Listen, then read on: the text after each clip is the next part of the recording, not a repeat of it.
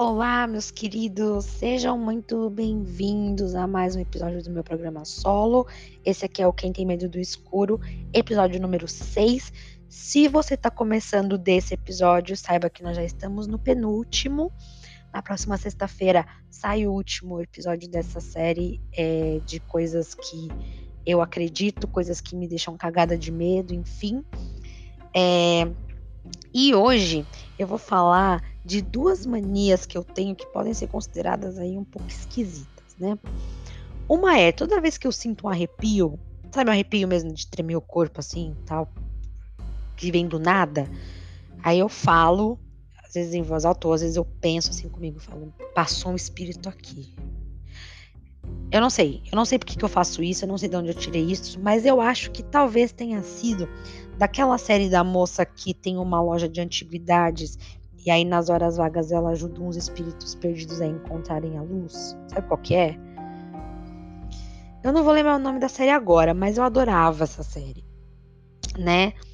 E a outra mania que eu tenho surgiu desse filme que a gente vai falar, né? E eu preciso falar bastante, bastante sobre o filme para você entender por que, eu tenho essa mania, né? Te dar um, um, um contexto aí, né? Então eu vou te adiantar que esse episódio tem spoiler, principalmente sobre o final do filme. Então, se você não viu e não gosta de spoiler, depois não fala que eu não te avisei. Uh, e se você quiser ver ou rever o filme, eu encontrei ele completo disponível no YouTube, o nosso acervo moderno né, de pirataria. E antes da gente partir para o resumo do filme, enfim, e as minhas neuras, tem uma outra coisa que eu e a minha irmã a gente faz aqui em casa, que é nós temos duas gatas e toda vez que elas estão assim, tipo, paradas, olhando pro nada, ou miando pro nada, assim, sabe? Esse, esse, jeito estranho que o gato tem. Se você tem gato, você sabe que às vezes eles têm esses negócios, né? Aí a gente geralmente para e fica pra elas assim, aponta. Aponta onde é que tá. Por quê? Porque a gente sabe, né? A gente que acredita nessas coisas sabe que gatos são sensíveis. Se você assistiu Constantino, você sabe do que eu tô falando, né? Gatos são canais para o mundo espiritual. Eu acredito nisso também. Se falou, se o Keanu Reeves falou, é porque é verdade. E aí, é, por falta de uma gata, eu tenho duas, né? para se qualquer coisa acontecer aqui de diferente dentro de casa, pelo menos a gente vai ter aí o aviso delas, né? Bom, era isso. Essa é a minha introdução. Então, bora começar de verdade.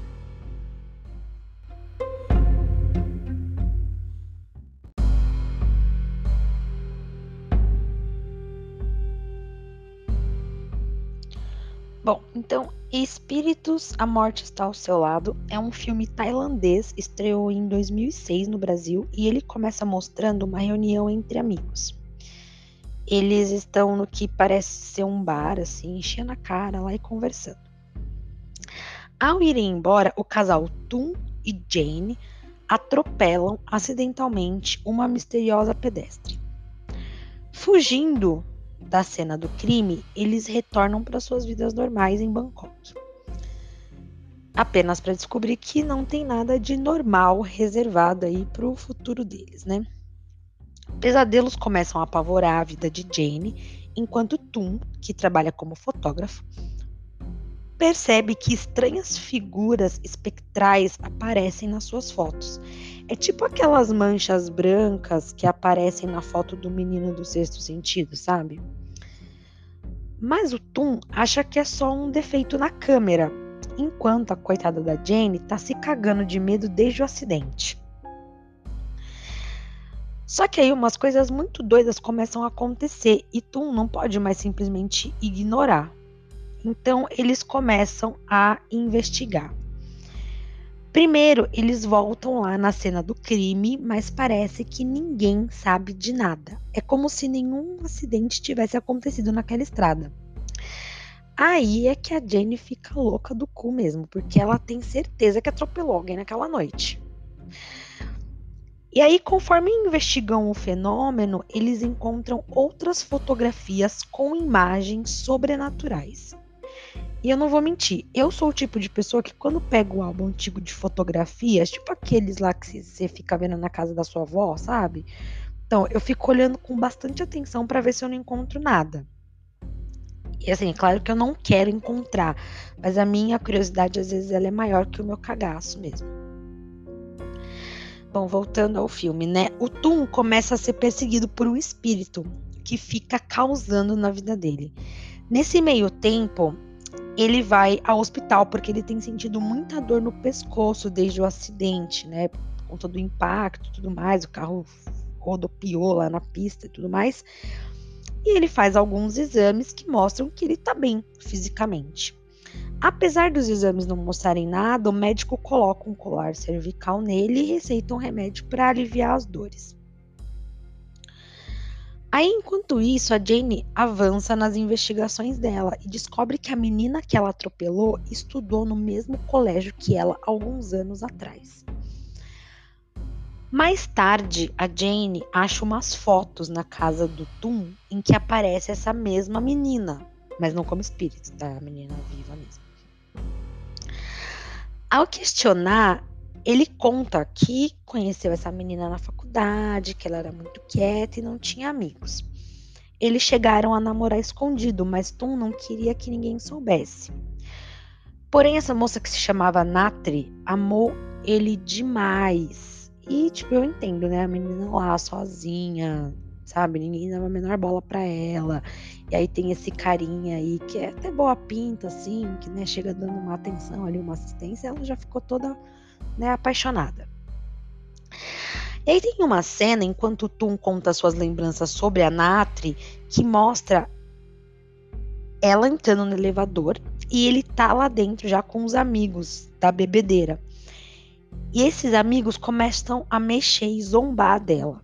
E o Tum não faz nada. Tipo, bem escrotão mesmo, sabe? Ele fica só quieto lá parado, dando umas risadinhas assim, pra, né, não perder a amizade dos caras.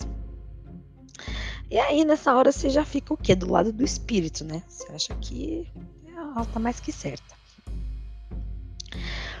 Aí o Tum conta pra Jane que Natri havia ameaçado cortar os pulsos. Mas Tum disse que cuidaria. Mas, na verdade, não é o Tom, é o Tom. Tom é um amigo dele. E aí o Tom diz que, não, cara, fica tranquilo aí que eu vou cuidar disso. Fica de boa, que eu vou dar um jeito. E a menina sumiu suspeito, né? Tipo assim, ele contando isso pra namorada dele lá, Jane, e o babaca nem se preocupou em se informar sobre o que poderia ter acontecido, o que deixou a Jane bem chateada com ele e com razão. Como se não bastasse tudo isso, o Tum vai visitar esse seu amigo Tom aí. Isso, né, depois desse dia da bebedeira, tal, tal, tal. Ele vai visitar esse amigo dele e, meu, o cara se joga da sacada do prédio. Tipo, ele chega na, no apartamento dele lá, procurando por ele e tal, e nada. E aí, quando ele olha pra sacada, ele tá lá já se preparando para pular. E se mata. E aí, ao chegar na delegacia, a esposa do Tom conta que os outros dois rapazes que também estavam com eles no dia lá do bar, do começo do filme, também cometeram suicídio da mesma maneira, se jogando lá do, de um prédio, enfim. Nesse ponto do filme já não é mais segredo nenhum que a Natri tá indo atrás dos machos escroto, né? Tá indo lá se vingar. Então a Jane e o Tum vão até a casa de Natri para tentar saber o que, que tá rolando, né? Tentar desvendar o mistério desde o começo. Chegando lá, eles descobrem que a mãe da menina tá bem louca. Ela tá mantendo o esqueleto da filha no quarto, como se estivesse viva. Tipo, bem no estilo Norman Bates mesmo. E aí a mãe conta que ela se suicidou, né? Depois de voltar de Bangkok, é, sem falar nada, ela simplesmente se suicidou. Aí a Jane consegue colocar um pouco de juízo na cabeça da mãe da Natri e eles finalmente fazem um funeral apropriado para a menina. E aí, no funeral, descobrem que a Natri se suicidou jogando-se de um prédio, igual os meninos. Bom, a Natri, mesmo morta, tá puta ainda, né? Porque o Tum terminou com ela. E como ele mesmo já previa, ele seria o próximo de quem ela iria atrás. Só faltava ele, né? Durante uma tentativa de escapar dela, ele sofre um acidente, mas só rendeu uns machucadinhos nele aí e um braço quebrado. A Jane acredita que depois que o corpo da Natri for cremado, tudo isso vai acabar. Eu não sei, na verdade, onde ela leu essa informação, né? Mas tudo bem, ela estava bem confiante de que cremou, acabou, não vai ter mais assombração, ela vai descansar em paz. E aí, quando a gente pensa que tá tudo bem, a Natri já foi cremada e tal, a Jane vai buscar umas revelações de foto e descobre através do vulto da Natri, né, uns, de uns negativos escondidos lá, que mostra o que aconteceu com ela antes dela se suicidar.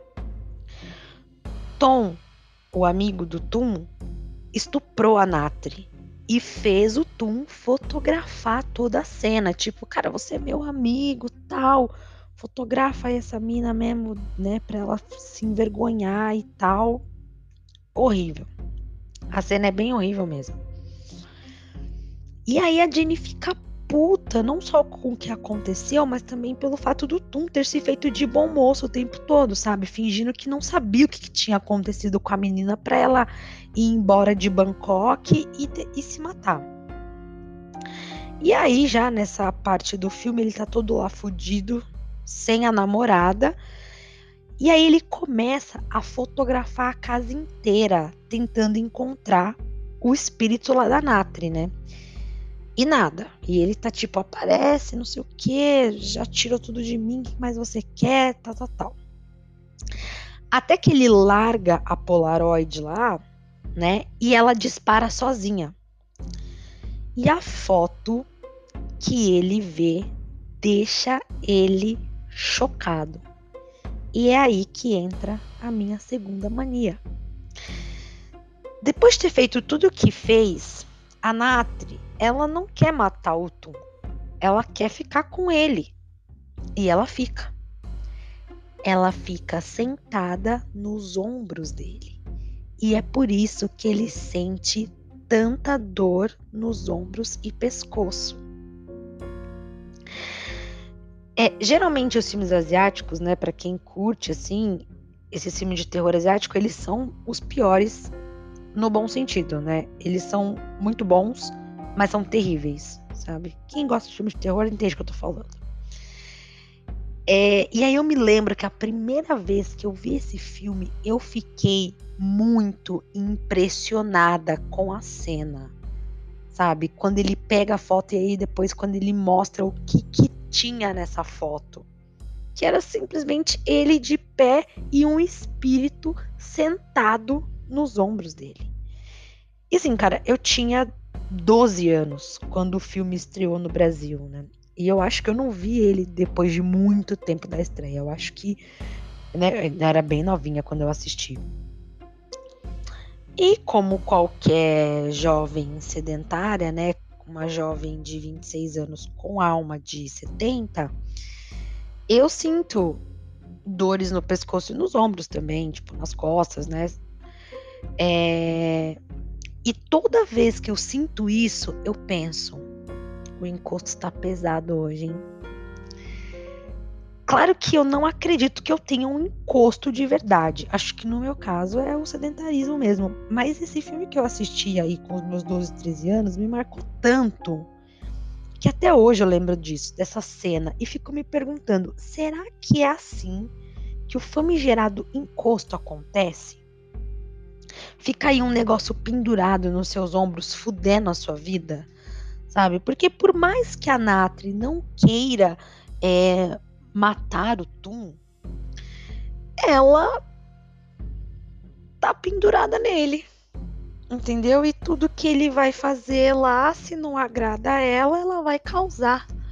Né? Ficou lá tentando também é, assustar a namorada do cara, né? para ele ficar sozinho, porque não dá para ter duas namoradas. Então, ela tá ali o tempo inteiro, com ele.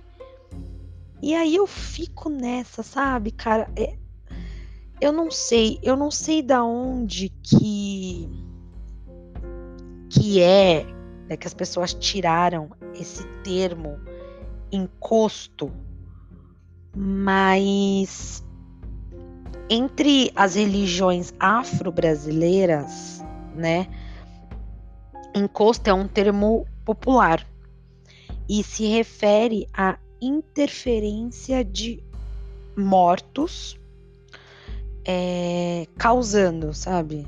Tipo, por exemplo, causando doenças, é, esse tipo de coisa. E aí, segundo a interpretação religiosa nesse imaginário cultural, o encosto ele é um fenômeno maligno provocado a alguém por uma entidade exterior ou um próprio espírito malicioso ou demônio. Né? A palavra ela está diretamente ligada ao termo encostar, que segundo tradições antigas indicava um literal encosto do espírito, né, à nossa alma ou o nosso corpo, né, o corpo da pessoa que visada ali, né, do encosto. É...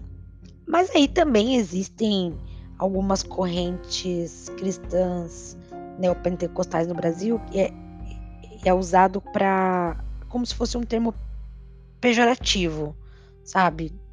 Para utilização de, sobre intolerância religiosa. É...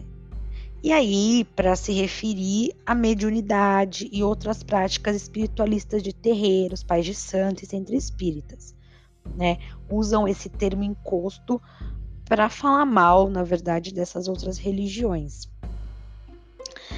atribuindo todas as manifestações né, que acontecem nessas religiões a espíritos imundos ou ao próprio demônio, né? É, e até mesmo a presença através de supostas influências malignas em uma pessoa, desde doenças como dor e depressão. Então, é, é muito comum você ouvir que pessoas que estão deprimidas, né, que têm depressão, que sofrem dessa doença, elas estão com um encosto, né? E é muito louco você pensar nisso, né? Porque agora falando um pouco sobre a questão é, doença e essas doenças mentais e religiões, né? Pessoas que sofrem disso, que têm depressão, que têm ansiedade, que têm ataques de pânico, etc. e tal, para algumas é, igrejas específicas, né, cristãs, é que eu costumo falar que é o que mancha a, a imagem dos cristãos, né? É essa ideia de que doenças é, mentais, psicológicas não existem e que tudo não passa de um encosto ou de um tipo de possessão demoníaca, sabe? Como se você tivesse aí precisando estar mais próximo de Deus, né? Algo assim. Inclusive, essa coisa de, de encosto, ela não é aceita por protestantes e, sabe, pentecostais e tal. Não é. E, cara, para quem conhece, para quem sabe o que que é, né, um viver com algum tipo de doença assim, sabe que isso não tem nada a ver, né? Se você é religioso ou não, você pode sim sofrer é, de depressão. Mas aí existe aí na internet é, alguns sintomas que podem dizer se você tá com um encosto espiritual ou não. Então vamos a eles. Primeiro sintoma: o seu corpo começa a sentir umas vibrações estranhas que você não está habituado. Maus pressentimentos, maus presságios, sensação de que alguém está te seguindo, mania de perseguição. É comum sentir arrepios, calafrios e bocejos constantes sem razão aparente. Por isso que, né, confunde-se tanto com doenças como a depressão, por exemplo, porque geralmente quando a pessoa está deprimida, ela sente muito sono, né, é, essa, não tem vontade de levantar da cama e, muitas vezes, e, e aí sem uma razão aparente, né, mas a pessoa está doente, não quer dizer que ela está com encosto. O que eu tô olhando aqui, esses sintomas é o que dizem na internet, tá? Não tô dizendo que isso é verdade, não tô dizendo que eu acredito nisso. É... O segundo sintoma seria quando há a presença do encosto, você passa a ficar nervoso do nada, perder a paciência por coisas pequenas do seu dia a dia. Tudo será motivo para você ficar nervoso e esbravejar. A insônia vai começar a aparecer. Vai ser muito difícil pegar no sono à noite e você vai ter vontade de dormir durante o dia todo.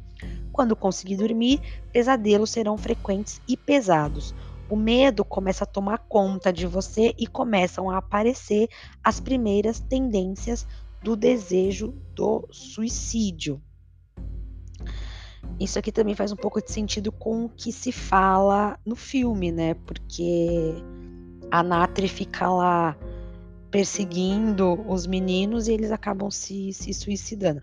Mas é claro que a gente não sabe se eles tiveram esse negócio de insônia. Não, A gente sabe que, assistindo o filme, a gente sabe que o Tum começa a ter vários pesadelos, sim. Ele não consegue em alguns momentos discernir o que, que é realidade o que, que é sonho, né? Tanto que é num desses momentos que ele tenta aí se livrar do espírito da Nato, que ele acaba sofrendo um acidente, tal, tal, tal. É, mas ainda assim, muitos desses sintomas que eu acabei de ler aqui nesse segundo tópico têm muito a ver com depressão. Terceiro sintoma. Se você ainda não tratou de retirar esse encosto da sua vida, vai começar a sentir a presença dele. Vai ouvir alguém chamar o seu nome e quando for olhar, não há ninguém. Já aconteceu comigo algumas vezes, sim. E eu quero saber se também já aconteceu com vocês. Você tá, sei lá, num lugar, assim. Aconteceu várias vezes comigo no, no trabalho até. Ouvindo música, assim, de fone. E mesmo de fone, eu ouvi alguém me chamar, daí eu tiro o fone e não tem ninguém me chamando. Então, né? E aí você vai poder talvez, talvez também ouvir passos ao seu redor, barulhos dentro da sua casa quando está só e até ver vultos ao seu redor, especialmente quando estiver dormindo. Isso aqui a gente pode comparar também um pouco aí com o episódio que eu falo sobre viagem astral e paralisia do sono, né? Quarto sintoma: dores. Dores de cabeça que vão e vêm. Dores que aparecem no seu corpo de forma intensa e sem razão aparente e que nenhum médico vê razão para ela aparecer. Isso aqui também casa aí um pouco com o que o Tum, né, estava sentindo. Cicatrizes que não se fecham inchaços e roxos que aparecem da noite para o dia. Se você tem cicatriz que não fecha, né? Eu deixo aí, vou fazer o merchan, a publi aqui do Bepantol, né? Mas procure um médico se deve estar com um problema de cicatrização, que na verdade é uma coisa comum. Só que roxos que aparecem do nada, assim, da noite para o dia, para quem assistiu Invocação do Mal, sabe que isso pode ser ou falta de ferro no seu organismo, então comam bastante feijão, ou na verdade um espírito que está tentando aí é, possuir seu corpo. Essa parte também é misteriosa. Essas dores podem atacar pessoas da sua casa, da sua família, ao invés de você. Os espíritos fazem isso quando sabem que nos importamos mais com os outros do que conosco. Cruz Credo. Quinto sintoma: mau cheiro. Os espíritos mundanos e perdidos têm um cheiro forte, e quanto mais tempo ele ficar encostado em você, mais ele sugará suas energias, mais forte vai ficar, mais presente estará. E o seu cheiro vai começar a passar do mundo espiritual para o mundo físico. Não importa o quanto você tome banho, lave as roupas, limpe a sua casa, o cheiro ruim vai persistir. Deus que me frie. Isso aqui também me lembra um pouco de Constantine, né? Porque ele deixa bem evidente assim a o cheiro de enxofre, né? Tudo aquela coisa lá que a gente acredita que existe no inferno. Sexto sintoma: vícios. Os vícios ficam exagerados quando uma pessoa está com um encosto. Ele se aproveita de uma ação mundana que você tenha para exagerá-la e torná-la um problema. Se é uma pessoa que gosta de beber, pode virar um alcoólatra. Se fuma um cigarro de vez em quando, se torna um tabagista excessivo. Se gosta de jogos, torna-se um viciado. Se gosta muito de sexo, pode tornar-se um ninfomaníaco, etc. Aqui eu já, na verdade, deixo para vocês aí, se precisarem, o contato da minha psicóloga, né? Porque. É, não sei, na verdade, não se isso aí é. né? Coisa de encosto. Não sei. Eu acho que talvez a pessoa esteja realmente passando por um problema sério psicológico que precisa ser tratado, né? Mas enfim, é como eu disse no outro episódio, está na internet é verdade. O sétimo e último sintoma é brigas e discórdia. Essa é a fase mais triste e intensa. Os maus espíritos adoram ver as pessoas brigarem e se desentenderem. Então ele vai te manipular para que você brigue, discuta, ofenda e até parta para agressão. Vai tomar atitudes violentas que não se parecem com a sua personalidade, fazendo com que você rompa relações com a família, amigos e cônjuge. É, Aqui está falando que não tem uma ordem exata para aparecimento dos sintomas e nem sempre você vai perceber todos eles. É... Bom, eu vou deixar o link para vocês verem da onde que eu tirei isso, né? Para a gente poder depois discutir se vocês quiserem. Como eu disse, não não estou dizendo que eu acredito em, né, nessa coisa desses sintomas e tudo mais. Só que é, eu acho que existe sim, que pode existir sim esse tipo de encosto, esse tipo de espírito ruim que vai te sugar as energias, que pode te trazer um desequilíbrio emocional, né? É, que pode fazer né, gerar conflitos aí com as pessoas que você gosta e tudo mais. Só que isso tudo é por isso também que faz sentido, entre aspas, né, a algumas religiões acreditarem que essa coisa de encosto é algo que algo só espiritual, algo que você precisa tratar, sei lá, numa igreja da vida e tal, né? Mas eu não acredito nisso. Eu acho que sim, a gente deve manter um equilíbrio é, espiritual, sim. É, eu acho muito importante a gente acreditar em alguma coisa, sabe? É, aí fica a critério de vocês, o que vocês acreditam. É, eu acredito em Deus, mas, enfim, quando eu me sinto, quando eu sinto esse desequilíbrio espiritual, assim, às vezes eu, eu peço, né? Tento conversar com Deus aqui, falar o que eu tô sentindo e tal, mas eu também tenho, né, minha psicóloga e tal. Faço tratamentos, né, alternativos. Eu não acho que só a religião pode te curar, tá? Então, me digam o que, que vocês acham. Vocês acreditam nessa história de encosto? O que, que é um encosto para você? É, você já teve já presenciou alguma coisa assim parecida, e aí você teve que, sei lá, pedir um auxílio é, espiritual mesmo, né? Porque, cara, é, sim, você não vai chegar, sei lá, no seu psiquiatra, no seu psicóloga e falar, ah, eu tô sentindo isso, isso, isso, e ele vai falar para você, nossa, eu acho que você tá com encosto. Não. Né? Ele vai provavelmente dizer que você talvez esteja é, numa fase inicial de uma depressão, talvez, que você precise tratar, às vezes, talvez com algum tipo de medicamento ou outras terapias aí que vai depender do médico, né, que vai te indicar. É, mas a minha psicóloga mesmo, às vezes a gente fala sobre isso e é bom a gente ter, como eu falei, esse equilíbrio espiritual também, alguma coisa em, em que a gente acredita.